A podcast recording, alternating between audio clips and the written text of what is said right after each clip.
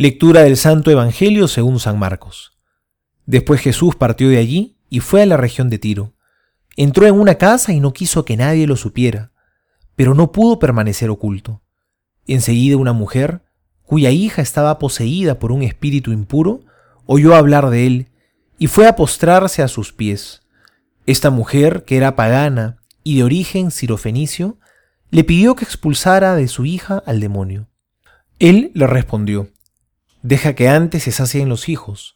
¿No está bien tomar el pan de los hijos para tirárselo a los perritos? Pero ella le respondió, Es verdad, Señor, pero los perritos debajo de la mesa comen las migajas que dejan caer los hijos. Entonces él le dijo, A causa de lo que has dicho, puedes irte. El demonio ha salido de tu hija. Ella regresó a su casa y encontró a la niña acostada en la cama y liberada del demonio. Palabra del Señor, gloria a ti, Señor Jesús. Sabemos que Jesús, sobre todo, realizó su misión en la zona de Galilea, pero hoy Jesús salió de la región y entró en Tiro, en tierra de extranjeros.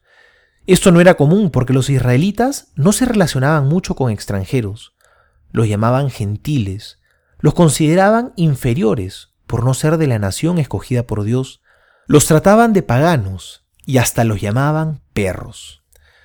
Hoy vemos que Jesús se encuentra con esta mujer y la llama así, y de alguna manera haciéndolo pone a prueba su fe. Y esta mujer responde. ¿Cuál es la respuesta que nos pide Jesús? Es la perseverancia.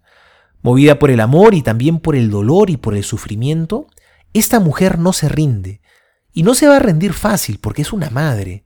No se deja derrotar por la primera aparente negativa, y pareciera que se enfrenta con Jesús, le rebate, le argumenta, se pone terca, le insiste. Eso es lo que nos pide Jesús. Con el Señor seamos insistentes, porque la insistencia es manifestación de la fe. Expresa que tenemos la certeza que Dios nos puede dar lo que le pedimos. A veces, cuando nos rendimos muy fácil en la oración, cuando nos desanimamos, es justamente porque nos falta confianza en el Señor. No quiere decir que el Señor nos dará las cosas como las pedimos y cuando las queremos, pero sí podemos estar seguros que no nos dejará con las manos vacías.